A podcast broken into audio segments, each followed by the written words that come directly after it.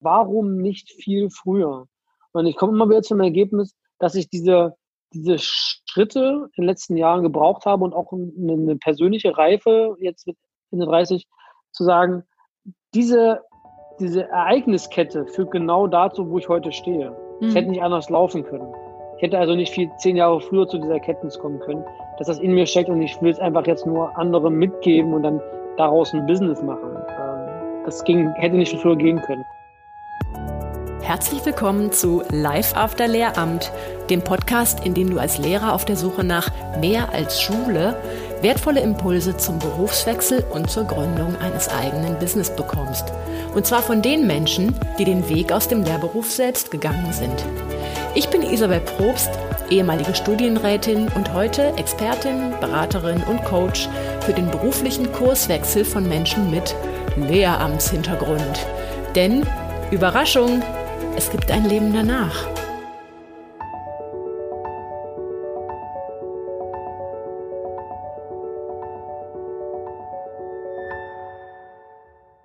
Hallo ihr Lieben. Ich hoffe, ihr seid gut ins neue Schuljahr gekommen. Das ist ja mittlerweile in allen Bundesländern gestartet. Bayern und Baden-Württemberg waren da, glaube ich, so die, die letzten beiden, wo es jetzt wieder zur Sache geht.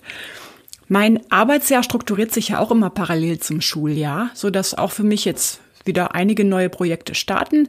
Ähm, vielleicht hast du verfolgt, dass sich jetzt zum neuen Schuljahr meine neue Teacherpreneur Mastermind Gruppe neu formiert, also neu an den Start gegangen ist mit einer zweiten Runde.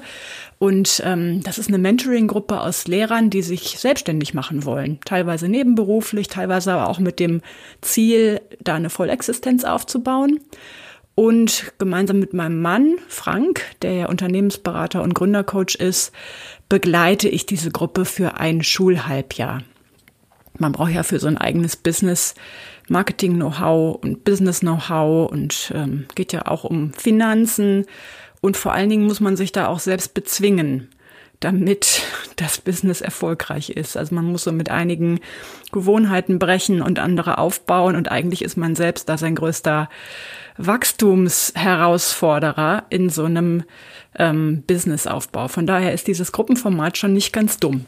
Jetzt kam in den letzten Wochen so einige Anfragen von Hörerinnen und Hörern meines Podcasts und auch von Lesern meines Newsletters, ob ich so eine zeitlich begrenzte Coaching-Gruppe nicht auch vielleicht anbiete, wenn man sich nicht selbstständig machen will. Ähm, ne, das Thema war natürlich jetzt sehr in den Vordergrund gerückt in letzter Zeit, wobei ich natürlich nicht nur mich mit dem Thema Selbstständigkeit beschäftige, sondern auch grundsätzlich mit dem Thema, wo geht's denn hin für mich und ne, wie bewerbe ich mich und überhaupt in welche Branche. Ähm, Bisher musste ich sagen, nee, so ein Gruppenformat gibt's leider noch nicht. Also, ne, es gibt mein sogenanntes Kursfinder-Coaching, ähm, in dem nimmt man seine berufliche Neuorientierung über mehrere Monate von Grund auf in die Hand und setzt die um. Ne? Also da gibt's nur eine individuelle Zusammenarbeit bisher. Aber ähm, da ich natürlich mit dieser Mastermind-Gruppe so außerordentlich positive Erfahrungen mache, und jetzt auch viel danach gefragt wird, bin ich aktuell dabei, dieses Kursfinder-Coaching als Pilotprojekt auch im Rahmen einer intimen kleinen Pop-up-Gruppe mal möglich zu machen. Geplant ist ein Start im Oktober, wahrscheinlich für zehn Wochen, also bis Weihnachten, um dich gemeinsam mit einer kleinen Mentoring-Gruppe von null bis zur Berufsalternative beziehungsweise bis zur Bewerbungsreife zu bringen. Wobei man immer dazu sagen muss, ähm, das Ziel wird natürlich nicht von mir vorgegeben, sondern von dir. Also wir starten da durchaus Ziel ähm, heterogen in so einer Gruppe. Ne? Für die einen ist es die Abwägung bleiben oder gehen, um dann sagen zu können, okay, ich habe meine Alternativen abgewogen, ich bleibe. Oder aber zu sehen, aha, bei mir haben sich jetzt die Ideen konkretisiert. Ich habe viel rausgefunden über eine bestimmte Branche und habe auch schon in ne, Jobbörsen geschaut. Und jetzt würde ich tatsächlich mal überlegen, wie würde ich mich darauf bewerben? Wie kann so ein Zeitplan aussehen? Also für die einen ist das Ziel eines solchen Coachings oft die Abwägung, Und die Entscheidung für die anderen ist es oft die Konkretisierung. Genau. Also, wenn du über den Start dieser geplanten Gruppe auf dem Laufenden bleiben möchtest, dann solltest du natürlich erstens die nächsten Podcast-Folgen nicht verpassen. Da erzähle ich sicherlich noch mehr darüber. Und du solltest dich vor allen Dingen für meine Kursfinder-News eintragen, die ich regelmäßig per Mail verschicke. Das kannst du, falls du es noch nicht gemacht hast, an verschiedenen Stellen auf meiner Homepage tun. Ähm, am einfachsten und am kürzesten ist der Link isabelprobst.de slash news. Ich verlinke dir die Seite auch nochmal in den Show Notes, sodass du da schnell hinspringen kannst. Also, trag dich für die Kursfinder News ein. Da sind mittlerweile schon so an die 2500 Pädagogen, die mitlesen und das wächst auch wirklich kontinuierlich weiter. Ähm, und du bekommst dann natürlich als erster diese Insider-Tipps und Neuigkeiten, die ich regelmäßig rumschicke. So, nun aber zu meinem heutigen Gast. Jan Schönfeld. Den habe ich über LinkedIn kennengelernt und vielleicht hast du schon mitbekommen, dass ich ein großer LinkedIn-Verfechter bin. Was ist das? Das ist im Grunde so das Facebook der Berufswelt. Ähm, aber ich schrecke jetzt nicht zurück, weil du sagst, ich gehe aber gar nicht auf Social Media. Ähm, ich würde sogar sagen, auf LinkedIn zu, auf LinkedIn nicht zu sein als suchender Lehrer kannst du dir eigentlich gar nicht leisten. Ähm, von daher, meine Klienten legen sich im Rahmen eines Coachings mit mir immer ein Profil an und lernen damit beruflich zu networken. Das ist nämlich tatsächlich unumgänglich aus meiner Sicht. Und das wird entsprechend auch ein Inhalt der neuen Kursfinder Pop-up-Gruppe sein. So, jetzt aber zurück zum Jan. Der Jan ist verbeamteter Lehrer und im Grunde mein erster Gast, der das sogar bereits zweimal in seiner Laufbahn war. Er hat also schon einmal den Dienst verlassen bzw. sich entlassen lassen und ist dann nach einigen Jahren in eine neue Stelle als Beamter wieder äh, hineingegangen, also hat die angetreten. Allein das macht schon neugierig, finde ich. Ähm, aber was Jan zwischen diesen beiden Stellen gemacht hat, davon muss er euch heute unbedingt berichten. Er war nämlich in der freien Wirtschaft im Bereich E-Learning tätig. Und ich weiß, dass das eine Sparte ist, die viele meiner Klienten reizt. Heute ist Jan zweigleisig unterwegs, nämlich zum einen als verbeamteter Lehrer und zum anderen als Mitbegründer eines Start-ups. Ähm, und da widmet sich er mit seinen Kollegen um das Thema Lernen in Organisationen, Mitarbeiterentwicklung durch lebenslanges Lernen. Also wirklich höchst spannend, denn da wird natürlich all das, was man aus dem Lehrberuf kennt, in die freie Wirtschaft übertragen. Und wir tauchen in unserem Gespräch in Jans eigenen Weg und vor allem auch in die E-Learning-Branche ein und er erzählt, welche breit gefächerten Möglichkeiten sich Lehrern dort bieten und warum Lehrer da eigentlich auch heiß begehrt sind. Wenn dir Themen wie New Work, agiles Arbeiten und Change Management noch keine Begriffe sind, dann bleib unbedingt dran. Es ist nämlich mega spannend. Ich brenne total für diese neuen ähm, ja, neuen Buzzwords, die im Grunde die gesamte Berufswelt außerhalb von Schule gerade sehr, sehr umwälzen. Spannend ist sowieso ein Wort, was ich in dieser Folge sehr, sehr inflationär benutze.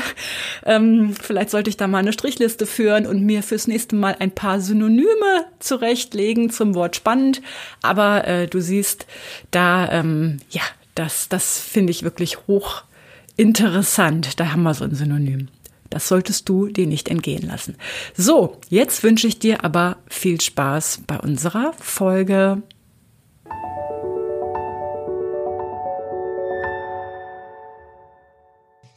Hallo Jan, herzlich willkommen. Danke, freue mich, dass ich bei dir sein kann. Ja, freut mich auch, dass du dir die Zeit genommen hast. Prima. Heute haben wir mit dir mal jemanden, der ähm, beides vereint. Also du bist aktuell Lehrer im Dienst und du bist nebenher selbstständig. Ähm, so einen Gast hatte ich noch nicht. Darum ist es ganz spannend, von dir zu erfahren, wie du das unter einen Hut bringst. Genau, also man könnte eigentlich sagen, ähm, du bist momentan verbeamteter Studienrat und auch Co-Founder eines Startups. Ist das so richtig? Ähm, ja, ganz genau. Also vielen Dank für die Einladung. Ich äh, finde es auch ganz spannend. Ähm, Habe ja auch durch dich schon gelernt, dass es äh, dass es Lehrer gibt, die äh, als Teacherpreneure ja auch äh, sich abseits des, ähm, Lehrerberufs noch so ein bisschen mit eigenen Ideen und äh, eigenen Unternehmungen auch tummeln. Von daher ähm, einfach ein, auch ein tolles Thema, wie ich finde. Ähm, genau, also ich bin ähm, tatsächlich derzeit in Reduzierung meiner, äh, meines Stundendeputats an einer Schule hier in, in Sachsen-Anhalt und ähm, sehe das auch als wichtiges Standbein für mich, weil es einfach die Leidenschaft ist, die ich habe für das Lernen. Und ähm, auf der anderen Seite aber bin ich tatsächlich seit einiger Zeit auch ähm, in verschiedenen freiberuflichen äh, Projekten immer wieder tätig geworden und über die Jahre hat sich das so ein bisschen dahin entwickelt, dass ich mit zwei äh, Partnern sehr vertrauensvoll dann äh, Startup gegründet habe zum Thema eigenverantwortliches Lernen und Lernkultur, was sich ja auch aus meiner beruflichen Biografie heraus ergibt. Mhm. Und das ein Feld ist, in dem ich mich auch ähm, abseits des Schulalltages ähm, auch äh, mit ganz anderen Themen, die aber im ähnlichen Kontext auch sich befinden, ähm, dann austoben kann. Mhm. Deine Fächer sind äh, Geschichte und Politik, ne? Genau, äh, ja. ja. also Sozialkunde heißt es in, in mhm. Sachsen-Anhalt. Ähm, ich habe auch in Halle studiert, äh, war dann lange in, in, Niedersachsen auch tätig. Da ist es ein Doppelfach, Politik, Wirtschaft. Mhm. Ähm, und zusammen mit Geschichte sind es halt jetzt drei Fächer. Mhm. Okay. Ja, äh, ich bin ja auch Geschichtslehrerin, dann wissen wir, worüber wir sprechen. genau. Genau. genau. Ähm, ich, ich fand ganz spannend, ich glaube, wir sind über LinkedIn aufeinander gestoßen. Dann sieht man ja immer schon direkt deine Biografie. Und da bin ich dann mal so durchgegangen und dachte direkt, ah, krass. Einmal im Schuldienst gewesen, dann raus in die freie Wirtschaft und dann wieder rein in den Schuldienst. Also eigentlich warst du zweimal Studienrat in verschiedenen Bundesländern. Und du warst genau. dann auch noch zwischenzeitlich tätig im Bereich E-Learning, also auch echt eine Sparte, die für viele Lehrer total interessant ist. Ähm, magst du mal erzählen, wie war denn so dein, dein Werdegang? Wie kam das alles? Mhm. Genau, also ich habe ganz normal, äh, wie alle Lehrer, ja das Lernen studiert, äh, an der Martin-Luther-Universität in Halle-Wittenberg ähm, und habe mich im Studium schon immer auch für, für viele ähm, ja, Ideen rund um das, das, das dass das ja digitale Lernen, das dann noch so in Kinderschuhen äh, ja tatsächlich viele von uns Lehrern war, ähm, interessiert und auch immer wieder ähm, gespürt, ich möchte Unterricht ein bisschen anders verstehen, als ich vielleicht auch in den Praktika ähm, vermittelt bekommen habe und hatte äh, sehr schnell auch ein gutes Verständnis von Didaktik und Methodik, mhm. äh, habe mich da auch wirklich sehr intensiv mit beschäftigt, ähm, habe immer wieder gemerkt, mit einer mit diesen klassischen didaktischen Modellen komme ich irgendwie nicht so richtig klar. Ähm, nicht, dass ich nicht verstehe, sondern in der Anwendung. So, das hat sich dann auch so ein bisschen durchgezogen, mhm. was dann am Ende auch 2015 dazu führte, dass ich mal so, ein, so einen kleinen ähm, Bruch hatte in meiner Biografie. Ich habe dann 2009 bis 2011 das Referendariat auch in Niedersachsen gemacht, ähm, am Studienseminar Oldenburg und dann meine erste Stelle äh, 2011 in Hannover an der Goethe-Schule, also im Gymnasium Goethe-Schule angetreten. Mhm. Und ähm, das war eine Zeit äh, unglaublichen Aufbruchs. Ne? Es gab einen Lehrermangel, also haben auch viele Bundesländer ja schon vor 10, 15 Jahren oder auch seitdem angefangen, massivst auch in Personal und auch in Ausstattung zu investieren. Und deswegen war ich in einem jungen Kollegen, habe mich sehr wohl gefühlt. Wir hatten auch eine gute Ausstattung. Insgesamt einfach ähm, eine schöne Zeit. Ähm, und da habe ich vier Jahre lang gearbeitet. Ähm, habe mich aber sehr schnell auch in Richtung der Uni entwickelt, äh, mhm. weil ich da äh, über einen Kontakt ähm, äh, die Möglichkeit hatte, in einem Uni-Projekt mitzuarbeiten zum Thema ähm, also Sozialkunde, also politische Bildung äh, bei Herrn Professor Dr. Dirk Lange in, in Hannover, konnte da auch ein eigenes Projekt leiten. Das war so ein Politiklabor und nannte man mhm. dann so wie so ein sozialwissenschaftliches Forschungslabor für Schüler. Ähm, toll spannend, also ein tolles Projekt, ganz spannend. Ähm, habe aber leider eine Abordnung nicht bekommen mhm. an die Universität. Ich wollte gerade fragen, wie hast du das denn geschafft? Ähm, viele ja. haben ja im Grunde überhaupt keine Kapazitäten noch, um nebenher an der Uni oder was auch immer zu machen? Ja, ja, also genau. Ich hätte, ich hätte da meine Stunden reduziert, freiwillig, dachte ich, verzichte auf einen Teil meines äh, Deputats. Da in Niedersachsen ja auch eine Teilzeitregelung ähm, ohne Angabe von Gründen möglich ist, mhm. ähm, habe ich einfach gesagt, ich möchte gerne fünf Stunden reduzieren. Äh, habe begründet, ich möchte an die Uni dann ein bisschen gehen. Die mhm. Abordnung habe ich leider nicht bekommen unter Verweis auf die noch nicht äh, ähm, überstandene Probezeit, also die, mhm. die ähm, die Lebenszeitverbeamtung stand noch aus. Äh, und das war ein erster äh, wirklicher Frustrationsmoment für mich, wo ich dachte, ich glaube, ich mache einen guten Job in der Schule, ich bin all in, ich habe Spaß, ich bin leidenschaftlich gern dabei, will jetzt an der Uni auch noch ähm, Synergieeffekte erzeugen, weil die Uni Straße runter äh, von der Schule war und da auch wirklich den Austausch zwischen Uni und Schule äh, fördern wollte, wurde mir auch verweigert. aus Formalitätsgründen. Mhm. Kann ich nachvollziehen aus Sicht des Systems, aber war für mich natürlich ähm, frustrierend. Ja. Bin dann, habe dann quasi selber reduziert und zu sagen, nee, ich möchte das gerne auch auf meine eigene Kappe nehmen und habe dann trotzdem diese Forschungsprojekte weitergemacht. Ähm, ähm, genau. Und das lief dann so zwei, drei, vier Jahre bis, bis äh, 2014. Und dann kam so die Zeit der Lebenszeitverbeamtung, äh, wo man dann ja auch noch äh, Unterrichtsentwürfe abgeben mhm. muss und dann diese typischen äh, Prozesse abläuft. Mhm. Genau.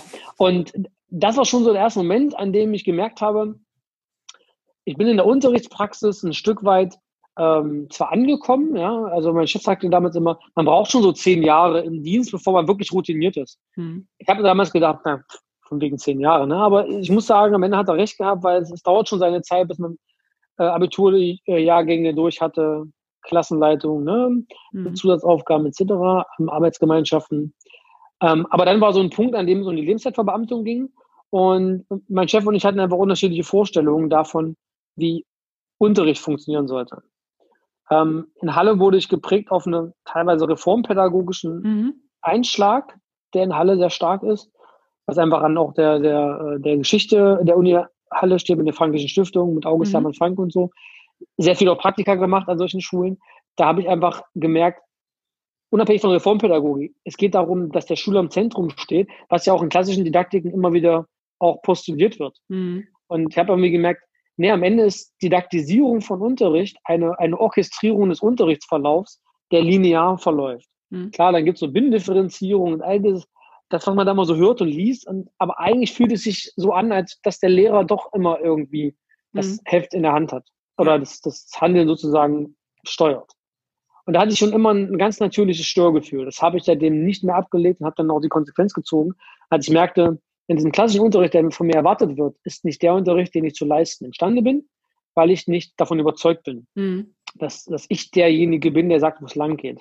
War, und das hat das sich so, ja schon mit der Sorry, war das so, dass das von dir erwartet wurde oder hättest du nicht einfach Klassenraumtür zu und dann doch so machen, wie du es für richtig hältst?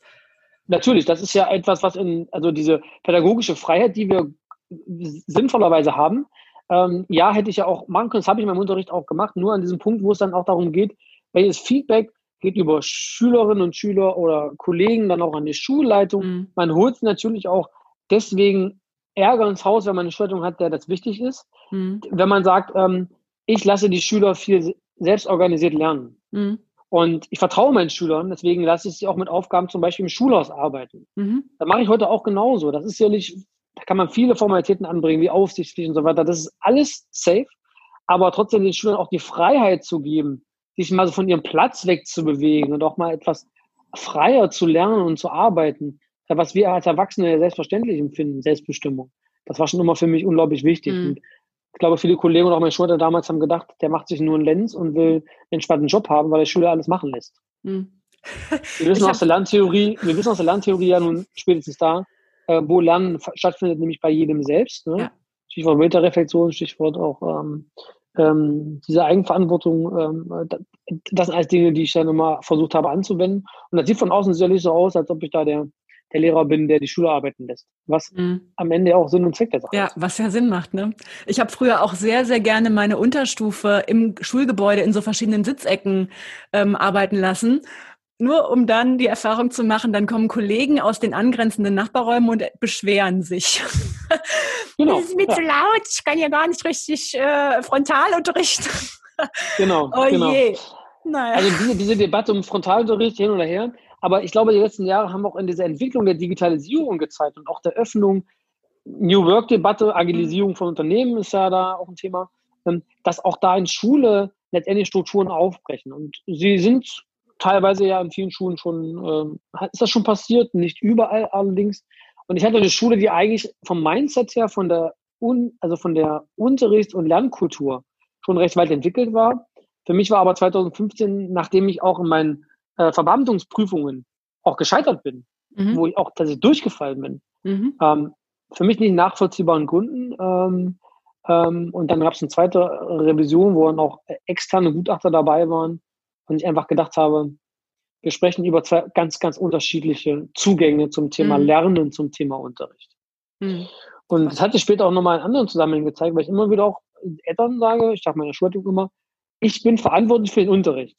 Aber für das Lernen ist immer der Schüler verantwortlich. Mhm. Das führt zu absoluten Protesten bei Eltern, bei Elternabenden, wo ich, wo ich dann, wenn ich das sage, sagen sie, was? Sie sind doch der Lehrer. Ich sage, ja, aber lassen Sie uns mal darüber nachdenken, was bedeutet das eigentlich? Die Verantwortung für, für das Lernen liegt bei uns immer selbst. Weil nur wir selber das ja am Ende äh, wissen, was wir wollen und wir wissen am besten, wie wir das erreichen. Ja. Und äh, dieses Mindset setzt sich langsam vielleicht auch durch und spätestens Corona hat ja gezeigt, eigenverantwortliches Lernen, eigenverantwortliches Arbeiten ist für nicht nur Erwachsenen ein Thema, sondern auch zunehmend in Schule. Ähm, also jetzt brauche ich vielleicht, oder jetzt bräuchte ich meinem alten äh, Schulleiter nicht mehr erklären, warum wir einfach mehr Offenheit, mehr Freiheit, mehr, mehr auch Distanz zulassen müssen und äh, dass das Lernen nicht von Kontrolle und von Orchestrierung mhm. eines linear verlaufenden Lernwegs funktioniert, sondern mhm. ganz anders schon immer funktioniert hat. Ja, also ich glaube auch, dass die moderne Lernkultur da eher in deine Richtung driftet. Ne? Also so habe ich es eigentlich auch im Referendariat selbst erfahren. Genau, ob das dann letztlich dann immer noch so umgesetzt wurde an der Schulkultur, das ist ja auch noch eine andere Frage. Genau, aber ich glaube, dass der Trend doch dahin geht, ja eben zur Öffnung. Ne? Genau. Und, und dann bist hatte, du. Oh, sorry. Ja. Mhm. Nee, genau, da bin ich ja tatsächlich aus dem Dienst raus. Ähm, und das hat einfach nur den Grund gehabt, dass ich äh, für mich bemerkt habe nach vier Jahren, ich habe so eine, so eine Frustration, so eine, so eine, ich sag mal, Erfahrung, so eine, so eine Routine entwickelt, bei der ich merke, das ist, geht, glaube ich, dir so. Du hast für dich die Entscheidung getroffen, du gehst auch raus. Mhm. Viele andere Kollegen machen das im Laufe ihrer jungen äh, äh, äh, Lehrtätigkeit. Ist das wirklich der richtige Job? Mhm. Bin, ich, bin ich richtig in diesem System? Lasse ich mich verbrennen? Ähm, sehe ich das entspannt? Äh, ist das wirklich genauso, wie ich mit meinen Ansprüchen reingegangen bin? Wir alle kennen ja Beispiele von uns selbst und anderen äh, Kolleginnen und Kollegen, dass die Ansprüche mit der Realität kollidieren und man dann mhm. irgendwann schon fragt, nach ein paar Jahren, ist das so, wie ich mir das vorstelle? Ich glaube, das geht uns allen so. Ja. Ähm, und ich habe genau diese Frage dann für mich beantwortet und dachte, ich kann in diesem System, hinter dem ich nicht stehe, auch als verbeamteter Lehrer, äh, nicht weiterarbeiten. Und dann habe ich äh, Drop the Mic sozusagen, habe ich gesagt, dann gehe ich raus.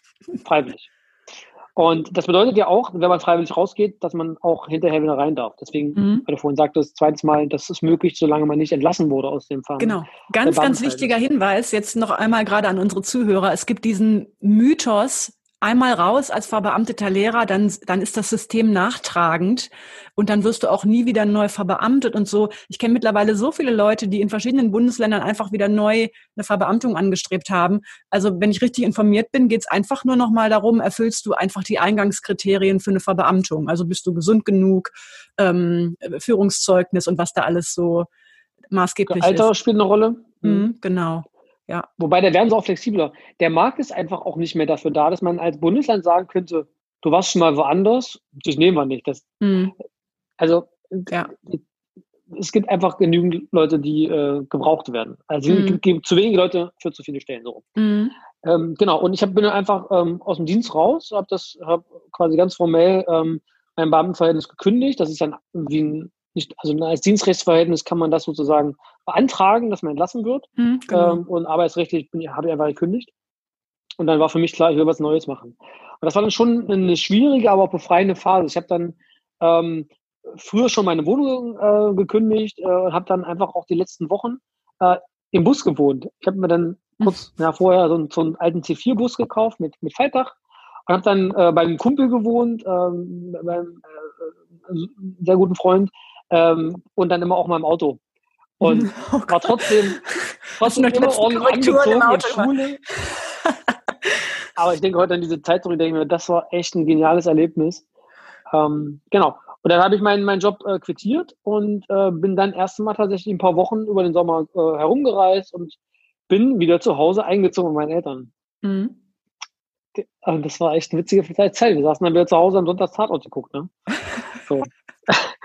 Also genau, dann kam, kam mal die Frage auf, was mache ich jetzt? Habe mich an verschiedenen Stellen beworben. Es hat nur bedingt gut funktioniert, ähm, weil nicht alle verstehen, welche wirklich ähm, entscheidenden Vorteile es haben kann, wenn man Lehrer in der freien mhm. Wirtschaft einstellt. Ja. Genau, das ist die Angst von ganz vielen, dass die Qualifikation nicht gesehen wird. Man muss auch sagen, dass manche sich nicht besonders geschickt verkaufen in den Stärken, die sie mitbringen. Ähm, genau darauf hast du auch in unserem ersten Gespräch schon hingewiesen, dass es ja so viele ähm, äh, Skills auf Metaebene gibt, die von riesigem Mehrwert sind in anderen Sparten. Ne? Genau. Also ich, ich, kann mal zum Beispiel, was, was, mir dann auch danach aufgefallen ist, als ich dann, mein Chef hat das damals äh, beim, beim, bei, bei Springer Nature, dem, dem Wissenschaftsverlag, er hat das auch sofort verstanden, dass Lehrer eben Fähigkeiten haben, die man im klassischen Verlagswesen oder wenn man jetzt zum Beispiel E-Learning-Manager einkauft, die vielleicht in irgendwelchen ähm, ja, E-Learning-Agenturen gearbeitet haben, einfach nicht mitbringen. Und zwar mhm. ganz entscheidend ist eine didaktische Kompetenz. Also die Fähigkeit, ähm, sich zu fragen, was soll wie und warum gelernt werden und auch ein methodisches Verständnis. Mhm. Ähm, und darüber hinaus ähm, sind wir ja in der Lage, auch zum Beispiel Wissen zu visualisieren. Also ja. wenn wir Tafelbilder malen, wie auch immer die denn aussehen, aber die Fähigkeit zum Beispiel in Meetings oder Workshops schnell zu reflektieren, ja. zusammenzufassen, das zu organisieren, auch solche Treffen, vor Leuten zu stehen und zu sprechen, wie wir das ja jeden Tag vor Schülern machen. Das sind Fähigkeiten, die, die überall gebraucht werden. Also ähm, und darüber hinaus tatsächlich, was auch strategische und Reflexionskompetenz angeht, vieles, was, was unseren Lehrerjob so, äh, so, so, ja, so ausmacht, das sind tatsächlich Fähigkeiten, die in anderen Berufssparten sehr gerne gesehen werden. Unter anderem auch dafür, wir können Entscheidungen treffen. Mhm. Wir treffen Entscheidungen für Noten, wir treffen Entscheidungen für die Unterrichtsverläufe und Entscheidungskompetenz ähm, ist wichtig. Mhm. Ja, ja, ich sehe so zwei, zwei Pole. Also ne, bezogen auf, Inter, auf Unterricht sind wir geschult, Entscheidungen zu treffen, aber ich merke auch ganz oft dann natürlich bezogen auf den eigenen Lebensweg, oh, Beamtentum, nicht Beamtentum, ja. Lehrer sein, da, das ist dann nochmal eine ganz andere Dimension. Ne? Da fällt es vielen natürlich sehr schwer. Mhm. Ja, weil das System ja an sich nicht dafür gedacht ist, ähm, dass man das parallel laufen lässt, mhm. dass man sich auch umorientiert, weil das hat ja auch eine gewisse äh, Linearität. Und ich glaube auch, dass das System dazu führt, dass eher die Leute vom Charakter angesprochen werden, die sich auch damit zumindest arrangieren können oder sich mhm. zumindest auch wohlfühlen oder auch ähm, hinter diesem System stehen. Also nicht, nicht blind dem System folgen, nur weil sie Beamte sind. Das meine ich nicht. Ich meine vor allen Dingen zu sagen, ähm, ich kenne meine Position und ich weiß auch, welche Bedeutung ich im System habe und wie das System funktioniert, ja. Äh, dass ich auch gestalten kann.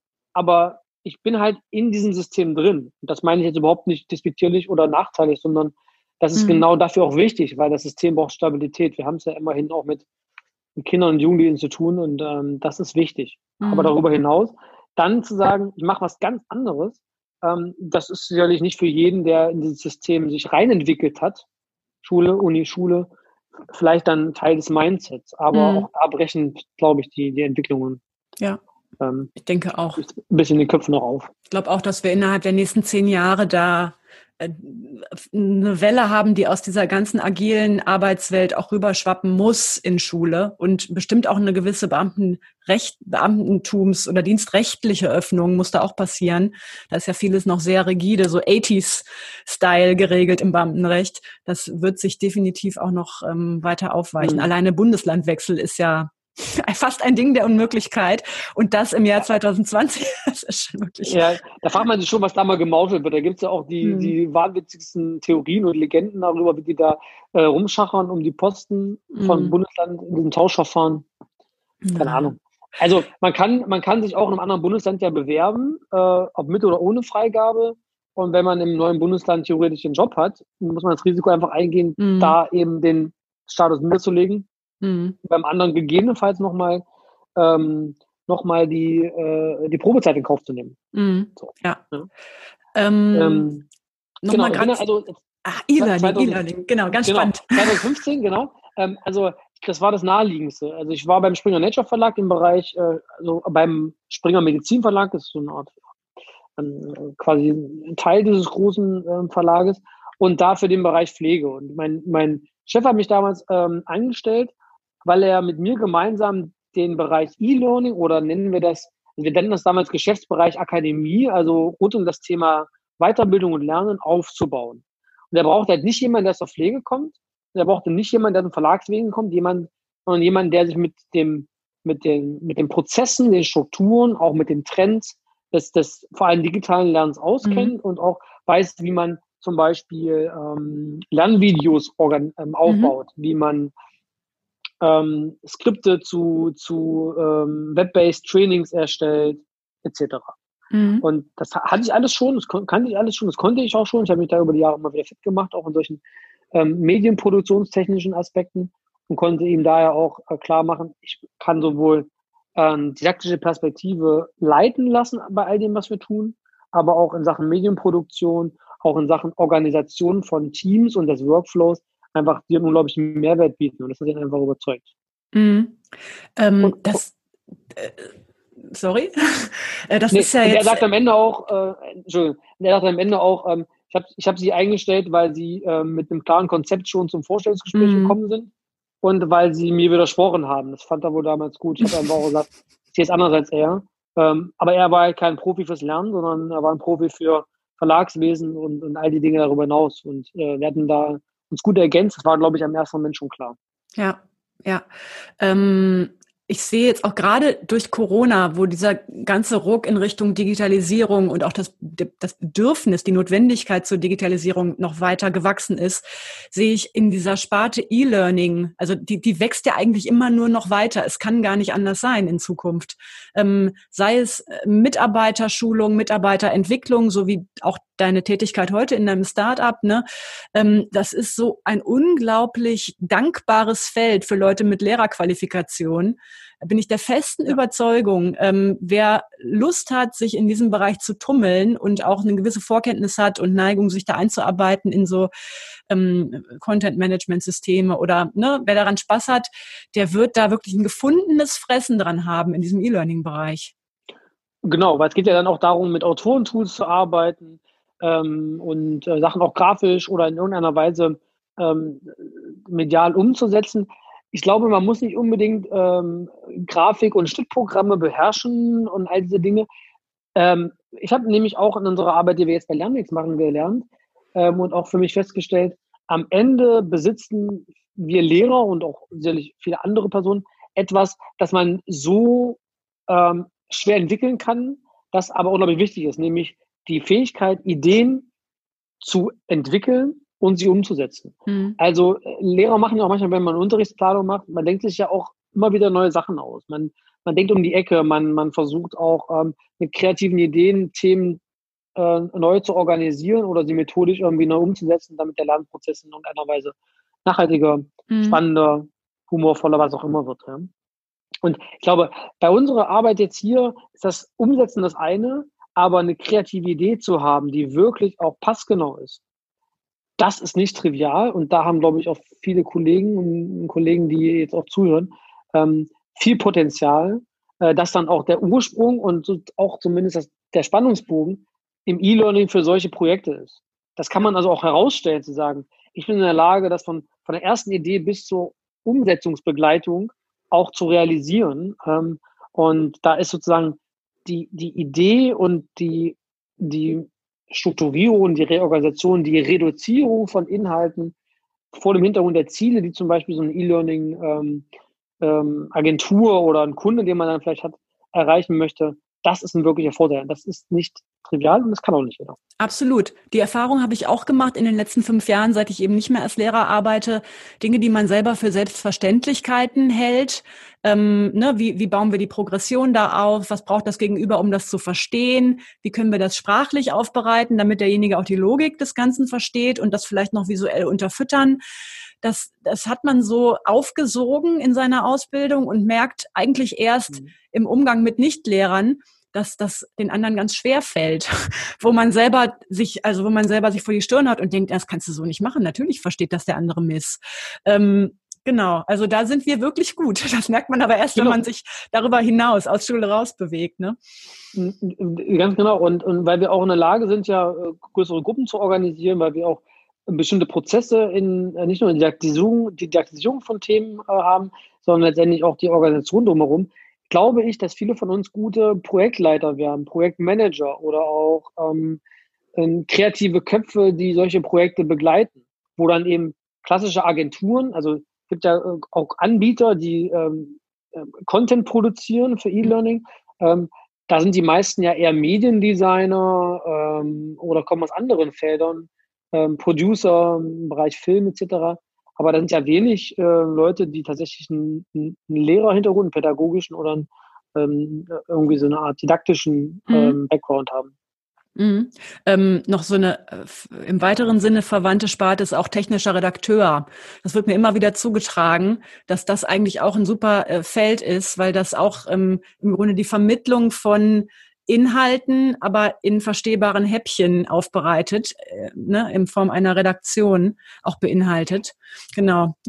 Genau, also man, man sieht, glaube ich, da, ähm, also bei mir war das dann, ich war da zweieinhalb Jahre ähm, beim Springer Nature Verlag im Bereich Springer Medizin und Pflege ähm, und habe da auch verstanden, dass, dass genau diese Fähigkeiten dazu geführt haben, dass wir in sehr kurzer Zeit auch zu super Ergebnissen gekommen sind. Und ich war da sehr happy, hatte ein tolles Team äh, und gute Arbeitsbedingungen, das war wirklich wunderbar. Ähm, war aber in Berlin und mhm. meine dann Familie hat sich aber hier wieder in der Heimat in Sachsen-Anhalt sozusagen gegründet. Meine Frau äh, ähm, ist dann schwanger geworden und da war für mich klar, ähm, da gab es Homeoffice in dem Punkt nicht. Ähm, ich gehe wieder sozusagen in die Heimat zurück und mhm. ähm, dann lag tatsächlich, weil ich in irgendeinem Pool von potenziellen Kandidaten für Lehrerstellen des Landes Sachsen-Anhalt mal drin war, weil ich in Sachsen-Anhalt studiert habe, keine Ahnung, wie es kam, äh, hatte ich auch ähm, Angebot bekommen mhm. ähm, für, für eine Lehrerstelle hier bei mir um die Ecke. Da habe ich aber noch in Berlin gelebt. Und eine Woche später äh, war dann klar, wir, wir bekommen ein Kind, meine Frau und ich. Mhm. Und dann habe ich nochmal nachgefragt, ist die Stelle eigentlich noch da? Ich hätte doch Interesse. Äh, aus privaten Gründen natürlich, wir Anschluss hier in der Heimat zu mhm. finden. Mhm. Deswegen auch der äh, Weg zurück in die Schule.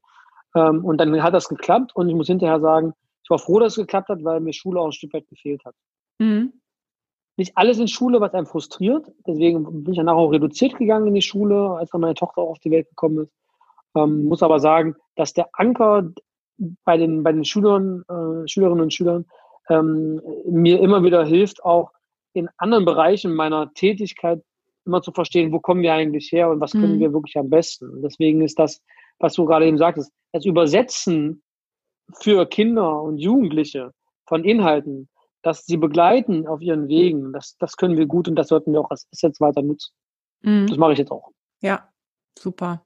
Ja, klingt, klingt total authentisch. Also es gibt ja auch Lehrer, die sagen, oh Gott, alles nur nicht wieder zurück in Schule. Also diese Eingangshemmung hattest du da offensichtlich, offensichtlich nicht in dem Maße, ne? Naja, äh, ja und nein. Also natürlich war, war ich frustriert, als ich aus Schule rausgegangen bin. Ähm, auch persönlich gescheitert, ähm, weil ich natürlich die Lebenszeitverbeamtung, also ich habe sie nicht nicht geschafft, sondern als ich gemerkt habe, das wird schwierig, habe ich mir Grundsatzfragen gestellt und zum, bin zum Ergebnis gekommen, hier will ich raus. Mhm. Bin also dieser, dieser Entscheidung, ob ich jetzt verlängert werde, ob sie mich äh, nicht durchlassen, ob sie mich äh, doch in den Beamtenstatus auf Lebenszeit übernehmen, diese Entscheidung bin ich zuvor gekommen, einfach auch, weil ich selbstbestimmt sein wollte. Mhm. Man ist ja auch als Lehrer in Ausbildung sehr lange ein bisschen fremdbestimmt, ja, wenn man an diese Zeit auch mit den in der Ausbildung denkt, Referendariat und so weiter, das wollte ich einfach nicht mehr. Mich in diese Entscheidung der anderen begeben, da war ich schon, da war ich, und war das 2015, da war ich 32, da wollte ich nicht, dass irgendjemand am Reißbrett und äh, auf, auf Aktenlage heraus entscheidet, ob, ob ich jetzt geeignet wäre. Das war mhm. irgendwie ein Thema Selbstbestimmung. Mhm. Habe ich jetzt auch wieder, bin im System, habe hab auch Freiheiten, die das System einbringt. Von daher habe ich null negative Gefühle, merke aber auch, dass bestimmte Dinge einfach genauso sind, wie sie vorher waren, dass mhm. bestimmte Strukturen einfach verändert werden müssen. Und da, glaube ich, kommt es immer auf die Eigenverantwortung an, auch innerhalb des Systems die Dinge weiterzuentwickeln. Und da hat diese Krisensituation mit Corona ja auch bei vielen zu der Erkenntnis geführt, wir müssen und wir mussten uns, weil die Entscheidung abgenommen wurde, jetzt verändern. Und dieser Prozess, der jetzt aktiv gestaltet werden kann, ist eine wunderbare Chance. Deswegen, mhm. jetzt würde ich auch gar nicht mehr aus Schule rausgehen, auch wenn ich beides versuche zu kombinieren. Ähm, das außerhalb von Schule, mit Schule, ähm, sehe ich jetzt aber wahnsinnige Chancen, ähm, auch in der Veränderung des Systems als Ganzes, weil wir merken, Corona wird ja dazu geführt haben, dass wir bestimmte Dinge einfach auch besser machen müssen in Zukunft. Mhm. Ähm, jetzt hast du ja diesen, diesen Schlenker über die freie Wirtschaft gemacht und da ganz viel auch Arbeitsweisen und, und auch eine Haltung kennengelernt, die so noch nicht in vielen Schulen angekommen ist. Inwiefern profitierst du von diesem, ähm, von dieser biografischen Kurve? Also ich kann mir vorstellen, dass das in ganz vielen Bereichen für dich ja einen Vorteil bietet. Ja, absolut, absolut. Also ähm, das hat mir sowohl bei der Einstellung geholfen, als auch natürlich jetzt im Arbeitsalltag äh, in Schule und auch darüber hinaus hilft es mir immer wieder, das Verständnis für, für beide Welten ähm, immer auch auf äh, die jeweils andere zu beziehen. Das bedeutet zum Beispiel, äh, dass ich ja sehr viel eigenverantwortlich äh, gearbeitet habe, sehr viel netzwerken musste in meiner Zeit auch bei, bei Springer Nature, äh, sehr viel auch äh, in der Mitarbeiterführung äh, machen musste, weil ich auch ein Team hatte, das ich da organisiert habe. Ähm, da habe ich viel mitgenommen über die, was wir nennen würden, Schulentwicklungsthemen. Mhm. Ne? Also mhm. ähm, wie gehe ich überhaupt auch ökonomisch an äh, die, die Verplanung von Ressourcen ran? Also ob es nur Personalressourcen sind oder materielle Ressourcen. Ähm, und ich bin zum Beispiel ähm, in dieser Zeit mit Moodle ähm, sehr intensiv vertraut gewesen, ähm, als ich bei dem Verlag gearbeitet habe und konnte danach auch sofort ähm, auch die Moodle-Administratorenrolle in der Schule übernehmen. Mhm. Und bis hin dazu, dass ich auch teilweise in den Projekten ähm, in, in, meiner Tätigkeit in der freien Wirtschaft dann selber auch Videos gedreht habe, geschnitten mhm. habe, auch mit Grafikprogrammen mich dann immer sukzessive auch ähm, beschäftigt habe, kann ich jetzt in Schule und auch in unserem Lernexprojekt ja auch nutzen, um bestimmte Dinge einfach selber zu machen. Also man baut ja recht viele Kompetenzen auch privat neben Schule auch mhm. auf oder neben der Tätigkeit im Startup, die man da aber auch auf jeden Fall nutzen kann. Also sich das mal bewusst zu machen, was kann ich eigentlich abseits meiner reinen Lehrertätigkeit noch, weil ich mich privat dafür interessiere, kann ich das nicht vielleicht nutzen, um es mit meiner Tätigkeit in der Schule irgendwie zu kombinieren, daraus neue Ideen zu generieren? Da entsteht ja auch vielleicht schon mal was für eine Nebentätigkeit, ne? Ja, ja, äh, du gibst genau das, äh, das Stichwort, denn im Grunde ist das ähm, LearnHacks, also euer Unternehmen, das du jetzt noch nebenberuflich betreibst und deine, deine Partner, glaube ich, auch hauptberuflich oder nebenberuflich, musst du gleich mal erzählen. Das ist ja im Grunde die perfekte Synthese aus deinem persönlichen Weg, finde ich. Also es hat mit Organisationsentwicklung, Mitarbeiterentwicklung, Lernen, Eigenverantwortung fürs Lernen zu tun. Erzähl mal, was, was macht ihr da eigentlich bei mhm. LearnHacks? Also ich bin, ich bin äh, da genau äh, an dem Punkt, wo ich eigentlich immer hin wollte. Äh, nämlich äh, in Schule habe ich gemerkt, ich kann ein bisschen mehr, ich habe kreative Ideen, ich will mich auch irgendwie anders ausdrücken, ich möchte mich auch anders einbringen. Und die natürlichen Limits von Schule da zu überwinden, hat mich dazu geführt, dass äh, eben genau das passiert ist.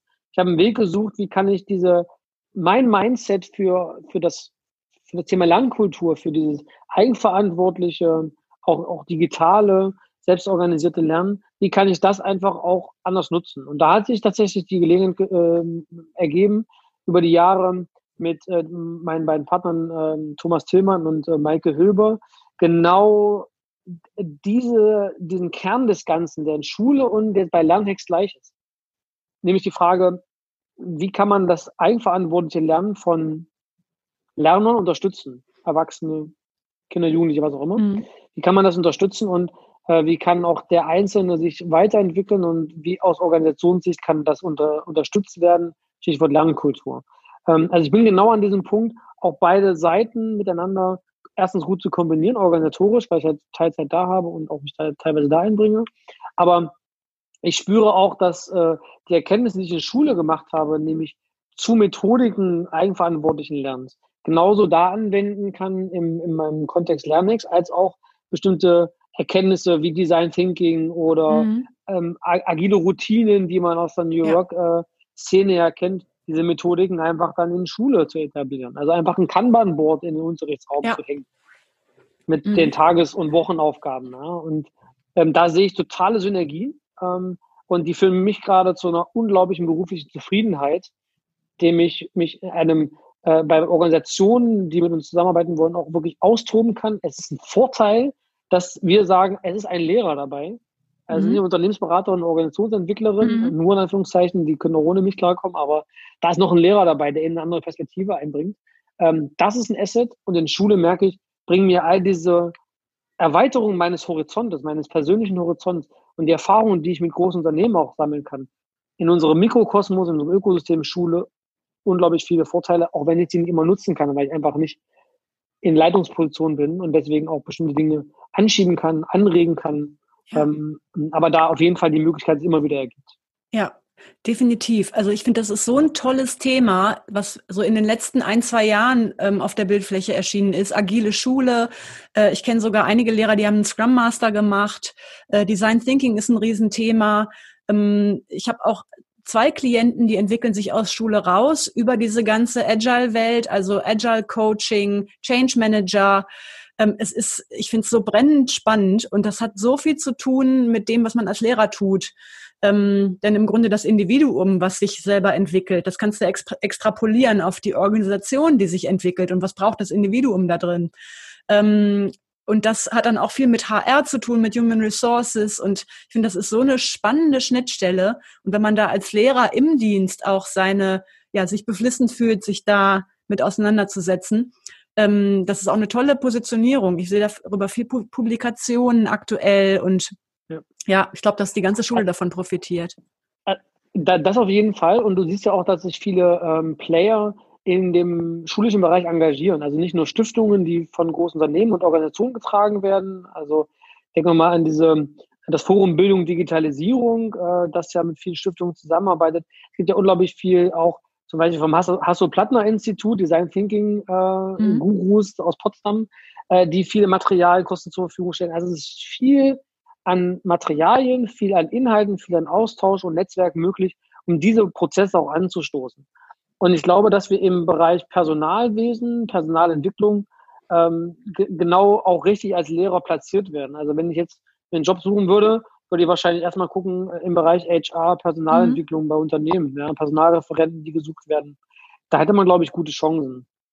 Aber, weil du auch sagst, Change Management, das ist das Thema der Stunde. Ne? Also auch durch Corona ist im Unternehmen klar geworden, wir müssen viel stärker uns digitalisieren und den Transformationsprozess, den wir teilweise auch Unternehmen verschlafen haben, Schule ja auch.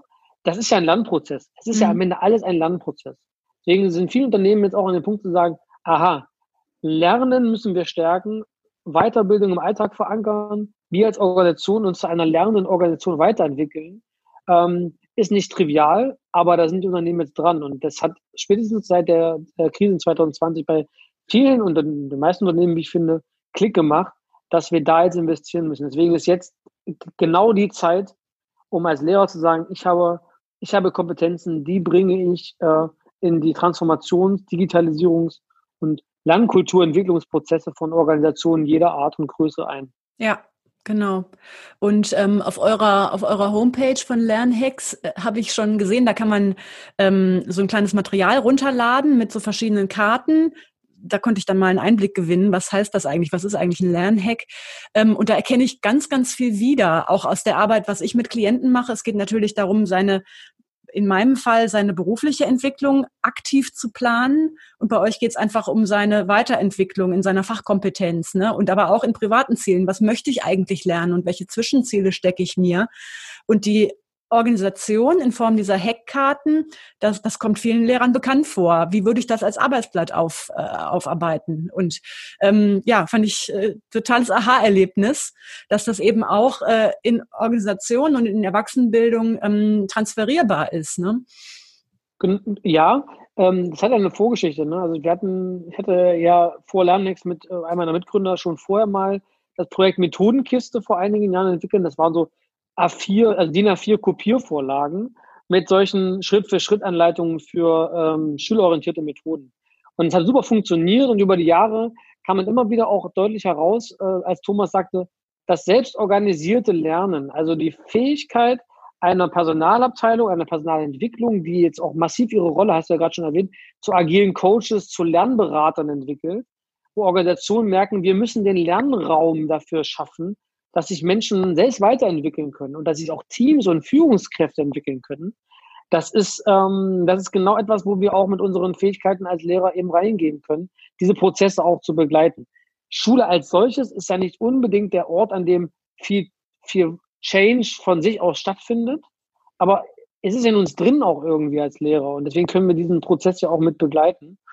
Und bei Lernex war eben dann irgendwann der Punkt, wo wir gesagt haben, Metareflexion, also das, das Nachdenken über mein Lernen, was wir in der Schule ja als Lernen, Lernen bezeichnen, ist tatsächlich der Schlüssel auch zu der Weiterentwicklung. Und auch wenn diese Karten dann runtergebrochen für den Einzelnen bedeuten, ich setze mich mal hin und reflektiere mal mein, meine Weiterentwicklung, bedeutet das aber nicht, dass das einfach so funktioniert. Also die Frage zu beantworten, was will ich eigentlich mal lernen? Mhm. Die klingt so simpel, ist sie aber nicht. Ist total schwierig. Mhm. Und da merken wir auch, wir haben nicht nur diese Hacks, sondern wir, wir verstehen auch, wir müssen Lernen ganz anders angehen. Also wir machen alles von, von Lernstrategie für eine Organisation äh, im Bereich 3, 4, 500.000 Mitarbeiter. Äh, also wir arbeiten ja äh, zum Beispiel auch mit, mit, mit der Bundesagentur zusammen. Wir arbeiten mit Organisationen, die ein bisschen kleiner sind, aber auch mit der Deutschen Bahn zum Beispiel. Mhm. Da hat man immer eine organisationsweite Sicht, muss aber auch einen Einzelnen denken. Und wir können diese, diese Brücke, glaube ich, schlagen. Und die Lernwege sind für den Einzelnen, denken aber auch an das gesamte Thema Strategie, Lernkultur, Unternehmenskultur. Mhm. Äh, wie kann man da letztendlich Impulse setzen?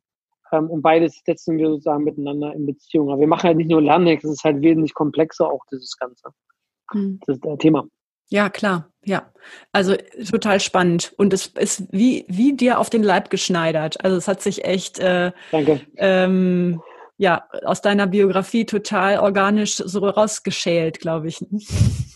Ja, und ich frage mich auch manchmal, hätte das nicht einfach mal auch zehn Jahre früher passieren können? Mhm. Also ich, gerade in letzter Zeit stelle ich mir die Frage, warum habe ich nicht früher diesen Weg sozusagen eingeschlagen, ein Startup zu gründen, ähm, da selbst auch ähm, mit rauszugehen, was ich auch finde, was neben Anstellungen im Bereich E-Learning oder was wir auch gerade besprechen, ähm, dem, dem Thema HR, Personalentwicklung, man kann auch eigene Ideen nach vorne bringen. Was wir bisher ausgelassen haben, ist ja das ganze Thema Big Data ja. oder Learning Analytics. Also ja. auch eine Idee zu haben, wie man einen großen Kontext von Automatisierung und Digitalisierung mit Lernen irgendwie zu einer Idee kommt, wo man sagt, ich mache halt vielleicht auch ein Tech-Startup oder so, Ed, mhm. also so ein Educational Technology Startup, auch ganz spannend. Aber ich wollte halt einfach sagen, ähm, dass äh, sich das durchaus zwar ergeben hat, ähm, aber ähm, ich mich deshalb immer gefragt habe, warum nicht viel früher? Und ich komme immer wieder zum Ergebnis, dass ich diese, diese Schritte in den letzten Jahren gebraucht habe und auch eine, eine persönliche Reife jetzt mit in den 30 zu sagen, diese, diese Ereigniskette führt genau dazu, wo ich heute stehe. Mhm. hätte nicht anders laufen können. Ich hätte also nicht viel zehn Jahre früher zu dieser Erkenntnis kommen können, dass das in mir steckt und ich will es einfach jetzt nur anderen mitgeben und dann daraus ein Business machen. Ähm, das ging, hätte nicht früher gehen können. Und das ist eine Erkenntnis, die mich jetzt äh, beruhigt, aber auch wurmt in letzter Zeit, weil ich natürlich über diese Reflexion ähm, meiner Entwicklung auch mich dann, und ich danke, dass du das so auch spiegelst, mich immer wieder frage, ähm, wo geht's dann weiter äh, und glaube jetzt einen Punkt erreicht zu haben, an dem ich da sehr zufrieden bin und diese Zufriedenheit beruflich stellt sich erst seit, seit einiger Zeit ein. Mhm. Ja, ähm, da schilderst du wirklich was, ähm, eine Erfahrung, die ich auch selbst gemacht habe. Man guckt ja oft oder es gibt so die, den Gedanken bei vielen Lehrern, oh, wenn ich jetzt meinen Berufsweg abändere, dann bin ich gescheitert und dann habe ich Jahre meines Lebens verschwendet. Ähm, und das aber umzudenken und eher in Kontinuitäten zu denken und zu schauen, was habe ich denn davon und wo kann ich das wieder gewinnbringend einsetzen. Und im Idealfall bist du hinterher an einem Punkt, wo genau das, genau dieser Weg gerade den ultimativen Mehrwert bietet, dass du die Erfahrungen aus der Schule mitbringst. Ähm, und da ist dann eigentlich nichts verschwendet. Ähm, die Erfahrung Nein, auf gar keinen Fall. Mhm. Auf gar keinen Fall. Und ich glaube, das ist ja auch ein Thema in vielen Unternehmen mittlerweile, äh, dass das eine gewisse Fehlerkultur auch etabliert wird. Das ist sicherlich noch etwas ähm, schwierig, äh, weil es auch Fehler bedeuten in Unternehmen, dass es entweder Zeit oder auf jeden Fall Geld kostet. Ähm, aber man sieht diese, diese Tradition ja auch in, im angloamerikanischen Raum, dass Unternehmen ja auch mit so Fuck-Up-Nights äh, mhm. feiern, dass die Fehler ja. machen und äh, viele so, so äh, Startup-Gurus oder erfolgreiche Silicon Valley, Silicon Valley Gründer sagen, man muss einmal gescheitert sein. Äh, das sieht man ja an auch diesen Größen wie Elon Musk oder so, mhm. dass auch die nicht alles perfekt machen.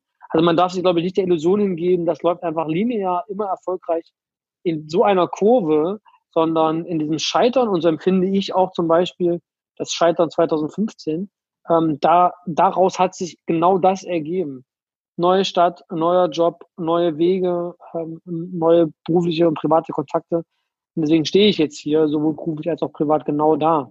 Und ich glaube, da darf man sich selbst auch nicht unter Druck setzen. Ich habe es sehr lange gemacht, kann es auch nachvollziehen, wenn das andere machen. Ähm, und ich glaube, aus dieser Reflexionsschleife, wir Lehrer können ja gerne und viel und lange reflektieren, das merken wir jetzt auch gerade, ähm, muss man sich auch, glaube ich, gar nicht rausbegeben, sondern einfach auch wahrnehmen, dass wir das können und immer wieder auch selbst auf den Prüfstand stellen. Weil dann ist letztendlich der nächste Schritt sowieso einer nach vorne. Ja. Auch ähm, wenn das vielleicht eine ähm. Pfütze ist, in die man dann ja, genau, genau. Da lernt man dann aber auch mit umzugehen. So, jetzt haben wir ganz viel von dir gehört. Ich finde das äh, ein super spannendes Feld. Und wenn wir jetzt mal so einmal rückblickend äh, auf das schauen, was du so an Erfahrungen mitgebracht hast bis zu dem jetzigen Punkt. Viele unserer Hörer stehen ja noch, noch in Anführungszeichen an einem anderen Punkt, wo sie noch suchen und eben noch nicht diesen Punkt erreicht haben, beruflich sich als zufrieden zu bezeichnen. Was könntest du mitgeben an einen Hörer, der noch sucht momentan als Lehrer?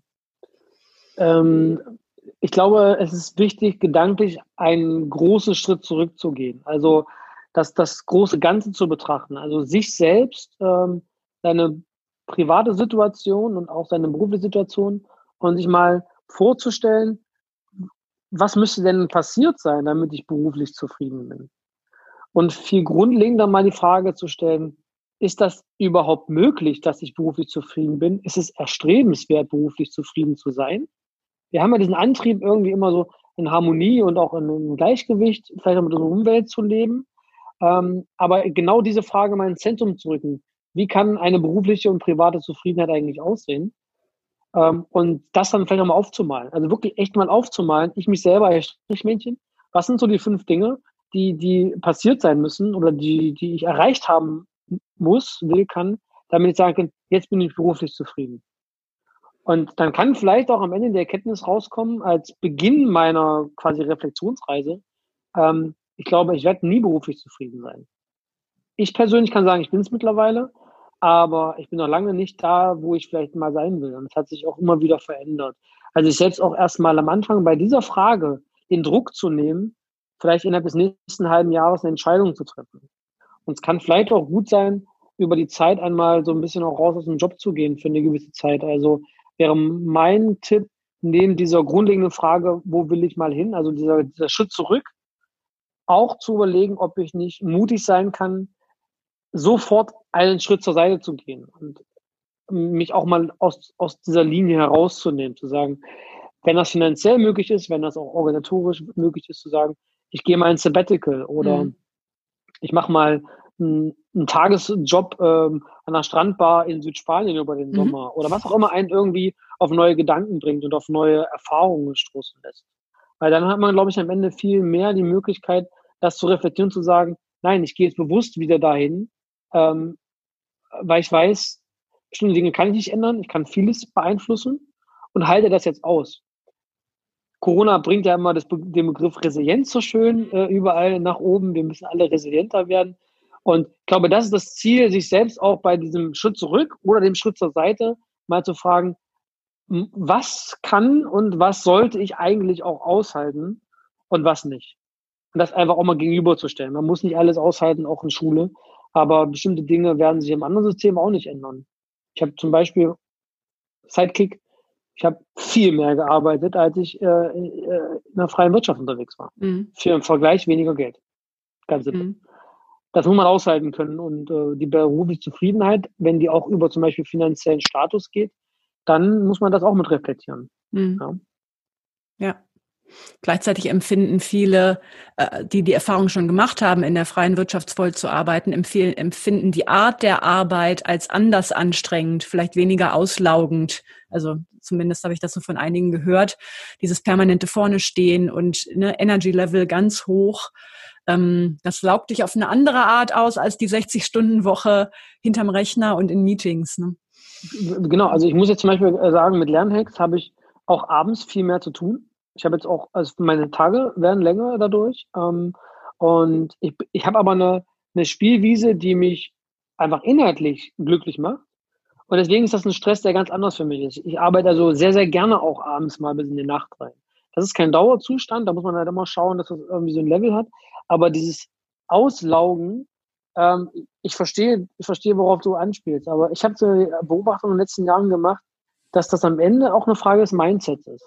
Lässt man das mhm. zu? Oder lässt man das mit sich machen?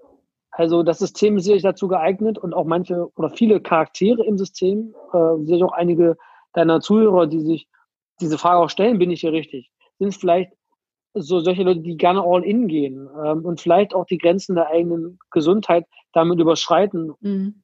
Vielleicht, wenn sie es merken oder vielleicht nicht merken, was am Ende gar nicht gesund ist. Und man sagt ja immer, Schule kann dann auch verheizen. Ne? Man muss vielleicht auch versuchen, natürliche Barriere aufzubauen, zu sagen, ich sage auch einmal mehr Nein. Das ist sicherlich schwierig und ähm, ja, ähm, wir haben aber auch dafür, muss man sagen, relativ regelmäßig halt auch äh, unterrichtsfreie Zeit. Mhm. Also auch den Vorteil zu sehen, dass man eben nicht 40 Stunden in der Schule ist, sondern vielleicht nur 25, nachdem wie es Deputat ist, äh, zu sagen, ich kann mir das auch selbst organisieren. Ich muss also nicht immer permanent 40 Stunden irgendwo in einem Büro sein, sondern ich habe auch viel mehr Freiheiten. Also auch zu verstehen, dass da auch gewisse Vorteile drin liegen innerhalb dieses Systems. Mhm. Ähm, ich sehe in meinem Arbeitsalltag ganz viele Kolleginnen und Kollegen, äh, na, ganz viele nicht, aber streich das. Ich sehe in meinem Alltag natürlich auch einige Kollegen, bei denen ich mir denke, du, für dich wäre es vielleicht sinnvoll, dir einen Filter irgendwie aufzubauen. Die sind am Anfang des Schuljahres super entspannt und setzen sich selbst so unter auch einen Erwartungsdruck. Und der führt dann dazu, dass man irgendwann total auf diesem High-Energy-Level auch einfach ausbrennt über das mhm. Schuljahr und dann am Ende völlig platt ist und noch mehr Falten im Gesicht hat. Ähm, das darf man eigentlich nicht zulassen. Ja? Das passiert so oder so, vielen von uns. Aber äh, die Strategie zu entwickeln, damit klarzukommen, da bin ich auch immer noch dran. Und im Zweifel muss man dann auch versuchen, wenn man aus der Schule raus ist, auch mal äh, die Schule da sein zu lassen. Und wir nehmen sie mit nach Hause, weil wir zu Hause halt auch ein Arbeitszimmer und einen Schreibtisch haben. Hm. Das ist in manchen Jobs eben in der freien Wirtschaft nicht so. Ich habe das Büro zugeschlossen und dann war meine Arbeit im Verlag erledigt für den Tag. Hm. Jan, ich würde sagen, jetzt haben wir eine große Runde gedreht. Ähm, ich danke dir vielmals für die ganzen Gerne. Einblicke, die du uns gewährt hast. Das ist total wertvoll, weil viele Kollegen haben, haben wenig Vorstellung davon, was in der freien Wirtschaft eigentlich äh, so geht für sie und wo auch ihr persönlicher Wert liegt. Das hast du ganz, ganz deutlich gemacht anhand auch deiner eigenen Biografie. Dafür danke ich dir vielmals. Ja, und wünsche dir eine schöne, schöne Woche. Alles Liebe. Vielen Dank ähm, und auch vielen Dank, dass du ähm, meine teilweise ähm, doch sehr, sehr ähm, ja, sprunghaften Antworten ähm, mitgegangen bist. Und ähm, also freue mich auch äh, über das Feedback und hoffe, dass ich einen Beitrag leisten konnte zu diesem wirklich sehr, sehr spannenden, herausfordernden Thema, nämlich wo gehe ich als Lehrer beruflich hin, wo komme ich her und wo liegen auch meine Chancen äh, in meiner Biografie begründet. Und das ist, glaube ich, etwas, das sich jeder ähm, mal diese Frage mal stellen kann und, äh, glaube ich, zu überraschenden und auch, glaube ich, sehr positiven Antworten kommen wird. Mhm. Super. Ich werde auch mal in, die, in den Show Notes LearnHacks verlinken, damit man mal schauen kann, was machst du da eigentlich. Ich kann auch nur empfehlen, dieses kleine Material downzuladen, um mal einen Eindruck zu bekommen, aha, das hat der Jan gemacht, vielleicht. Ähm, und was hat das mit mir zu tun? Genau, oder auch gerne, äh, Isabel, dich oder mich kontaktieren. Das gibt es nämlich auch für Schule. Mhm. Ah, perfekt. Wie kann man dich erreichen? Ähm, einfach über äh, unsere E-Mail-Adresse info.lernhex.de. Ähm, ansonsten auch gerne, Isabel, über dich, denke ich, ja, äh, genau. wird eine Möglichkeit geben. Ähm, und Lernhex at School ähm, gibt es tatsächlich auch. Ah, perfekt. Ja, das ist doch, das klingt doch gut. Wunderbar. Kann man also auf Metaebene und für seinen direkten Unterrichtseinsatz auch direkt schon was rausholen. Super, Jan. Ich danke dir vielmals, wünsche dir einen schönen Tag und alles, alles Liebe. Vielen Dank, Vielen Dank dir auch. Gerne. Tschüss. Tschüss. Du willst alle meine Tipps zur beruflichen Neuorientierung als Lehrer schwarz auf weiß? Dann schau mal in mein Buch Ausgelehrt. Ab morgen läuft die Schule ohne mich. Wenn du meine Unterstützung auf deinem Weg aus der Schule oder in dein selbstständiges Business möchtest, schreib mich einfach an. Entweder über meine Seite isabelprobst.de, über Facebook, Insta, LinkedIn oder per Mail an kontakt.isabelprobst.de. Bis ganz bald, deine Isabel.